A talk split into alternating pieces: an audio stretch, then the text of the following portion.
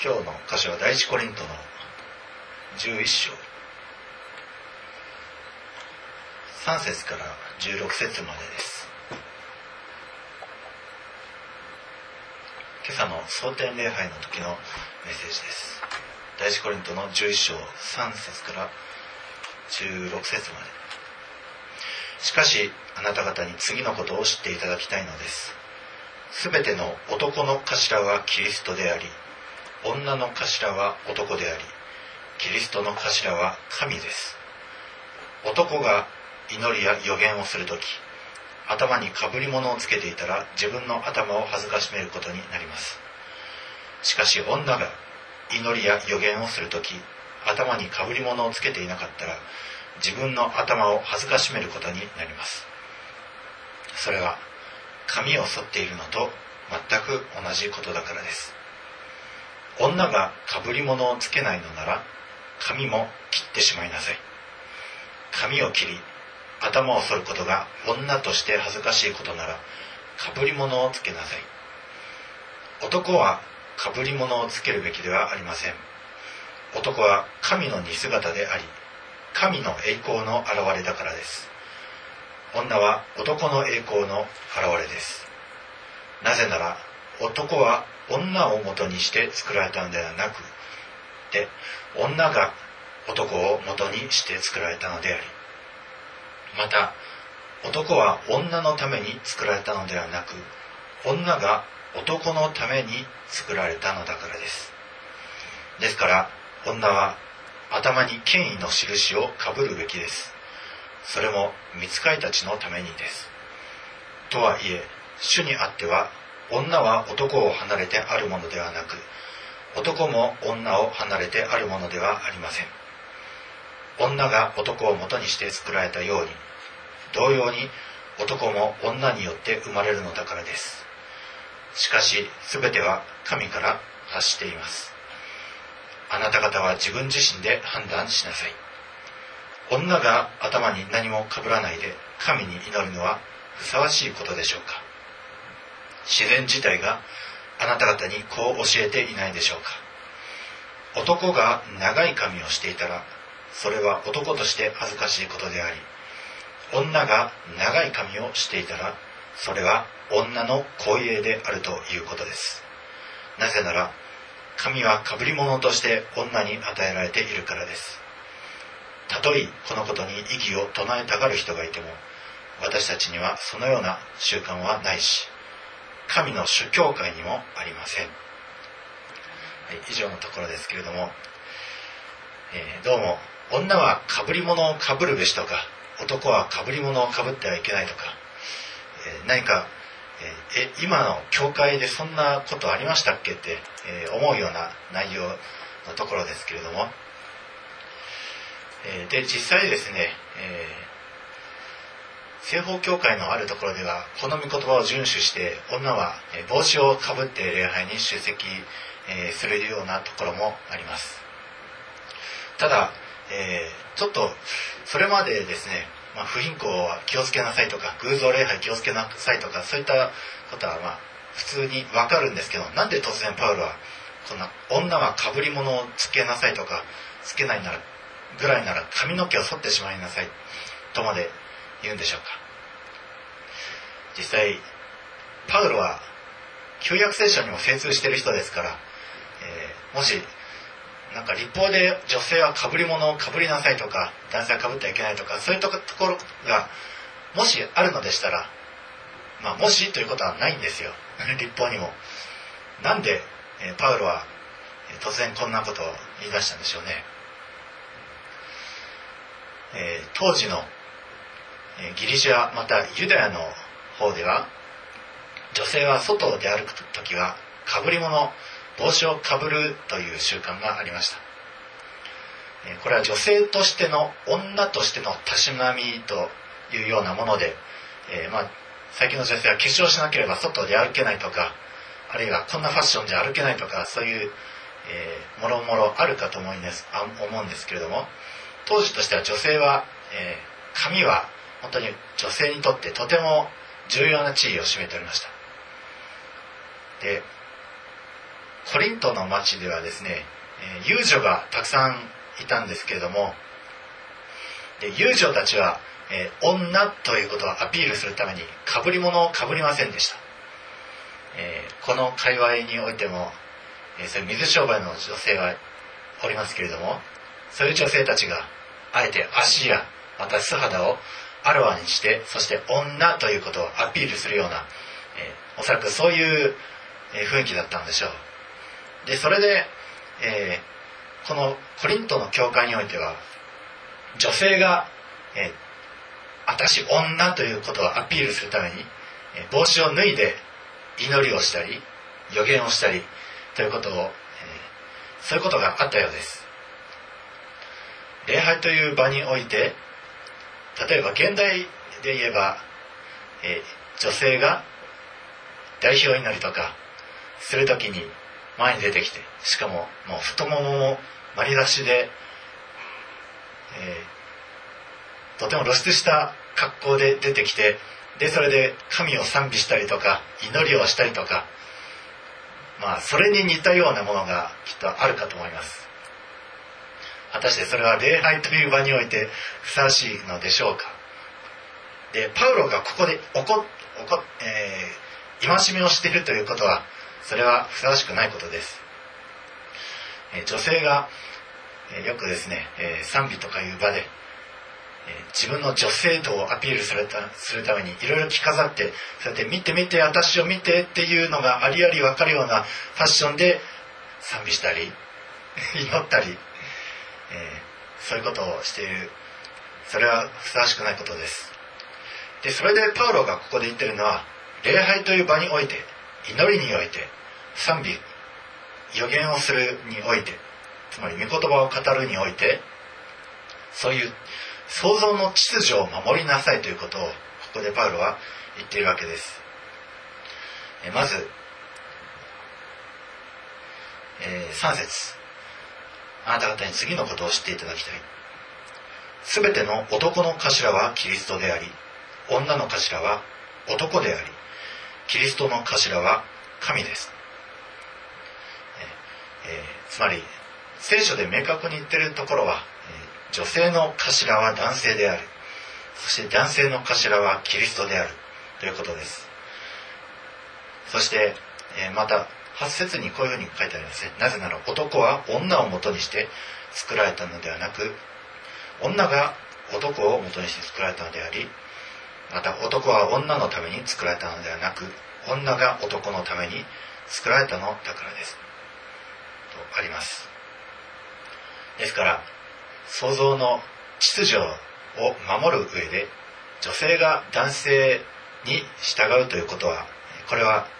これが正しいことです。でただしこれは女性をパウロがないがしろにするということではということを進めているわけではありません。パウロは他の箇所でも、えー、プリスキラとアクラによろしくと。プリスキラの方が女性でアクラが男性。で、えー、要するに女性の方も予言しますし女性も祈りをしますし女性の信徒として、えー、素晴らしい働きをしている。えー、女性は使徒行伝見てもローマ書を見ても本当にたくさん女性の名前が出てきてそしてパロをよろしくと褒めたりしております。しかし秩序が秩序をもって礼拝は守らなくてはなりません。礼拝という場においては私女性とかあるいはなんで女性は男性より下なのとかそういったことを主張してはならないんです。これは男性も同じです。なぜなら男性の頭はキリストです。なんでキリストが上で俺が下なんだとかそういうことを言う男性は礼拝に参加するべきではありません。それと同様に女性も聖書に御言葉に書いてあることを乗り越えてなんで女性の方が上じゃんみたいなことを主張したりしてもそれもまたふさわしくないことです。でここで、えー、女は頭に敬意の印をかぶるべきですと10節に書いてあります、えー、かぶり物というのは、えー、当然その自らの、えその栄光を隠すものでありまた、え、その被り物というのは権威の印でもあるということが、解説書の方を見ると書かれてあります。つまり私がどこに所属しているのかという、ことをそれがその権威の印です。ですから女性が礼拝の場において被り物をするというのは私は、えー、この今祈りをし予言をしている。でも私より上の方がいるんだよということを、えー、示すために自分の頭に被り物をしているわけです。そして、え、男性が祈りや予言をする時被り物をかぶってはならない、えそれは、え何節にある通り男は神の似姿であり神の栄光の現れだからです。だから男性がこのコリントというところにおいてかぶり物をかぶるというのはその自らの栄光の現れたるキリストというお方をもしかぶり物をするならそれを隠すことによって隠すことになりますのでそれはキリストを恥ずかしめることになる。だから男はかぶり物を身につけるべきではありませんと。で女性は、えむしろかぶり物をかぶるべきですと。いうことが言われています。でですね、え10節にそれも見つかいたちのためですとあります、なんで突然見つかいたちが出てくるんでしょうね。礼拝という場において、えー、この10節ですから女は頭に権威の印をかぶるべきです。それも見つかいたちのためにです。え女性というのは美しい存在です。見つかりも美しい存在。女性というのは、え男性の栄光の現れです。見つかりは神の栄光の現れです。神を褒めたたえるようために見つかりが作られております。見つかりたちが神様を礼拝している場面がですねイザヤ書の6章の方に出てきます。ちょっとそちらの方を開きましょうか。イザヤの6章。イザヤの6章の1節から4節まで。イザヤの6章1節から4節までをお読みします。ウジヤ王が死んだ年に私は高く上げられた王座に座しておられる主を見た。その裾は神殿に満ちセラフィムがその上に立っていた。彼らはそれぞれ6つの翼がありおのおのその2つで顔を覆い2つで両足を覆い2つで飛んでおり互いに呼び交わしていった言っていた。聖なる聖なる聖なる万軍の主。その栄光は全地に満つ。その叫ぶ者の声のために敷居のもといは揺るぎ宮は煙で満たされた。このセラフィムというのが見つ見つかりです。神様を賛美する天使。このセラフィムの賛美の仕方というのが、えー、面白いですね。まず翼2つで顔を覆っております。またその2つで足を覆っております。つまりセラフィムは、まあ、きっととても美しい存在なんでしょう。しかしあえてセラフィムは自らの顔を覆ってそしてまた足を覆っております。顔を覆うということ。これは女性がかぶり物をするのと同じように自らのその美しさをまず礼拝という場においては控えて誠に美しいなるお方誠に礼拝されるべきお方は神であるということを表しているんです。だから水替えは顔を覆いまた女性はかぶり物をかぶりなさいとパウロは進めております、そしてまた水替え足を覆っておりますね、女性の足は露出していると男性の目を引きます、えそのように水替えも足を覆うことによって、え自らを慎んでそしてこの神を賛美するにおいては自らの美しさをアピールすることではなくむしろ聖なる神このお方を呼び交わして賛美することによってこの神の栄光がますます満ち溢れるようになるんです。セラフィムがこのように賛美をした結果神殿のもといは揺るぎ宮は煙で満たされた。つまり神様の栄光によって宮が満たされたんです。女性もこのように、まあ、男性ももちろん自分の美しさとか自分の力とかを誇示自分自身のに栄光を返すために祈ったり賛美したり施しをしたりということをするのではなくそういった自分を覆い隠してむしろ誠に賛美されるべきふさわしいお方を賛美するのであれば男が賛美するにしても女が賛美するにしてもこの宮宮は栄光によって神様の栄光によって満ち溢れるようになるんです。見つかりがですね自らの美しさにおごり高ぶってしまった結果何になったかっていうとこれサタンになるんです。ちょっとその箇所を開いてみましょうか。多分イザヤ書だったと思うんですけども14章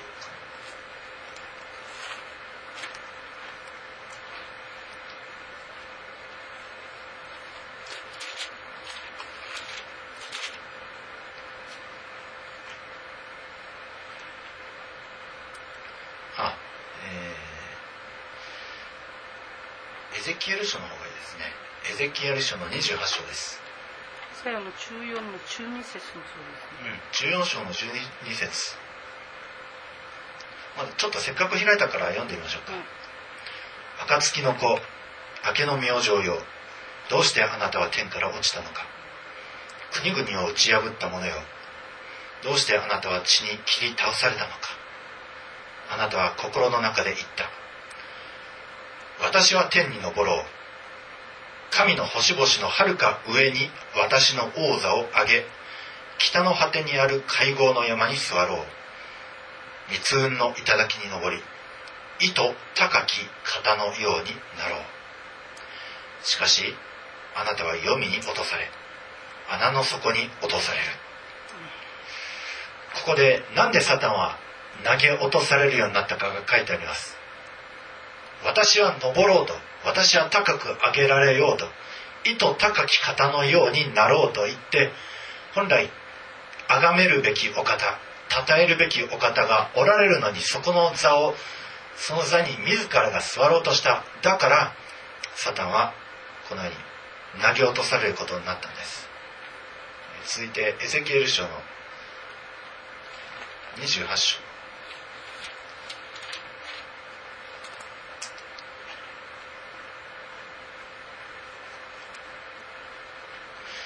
28章の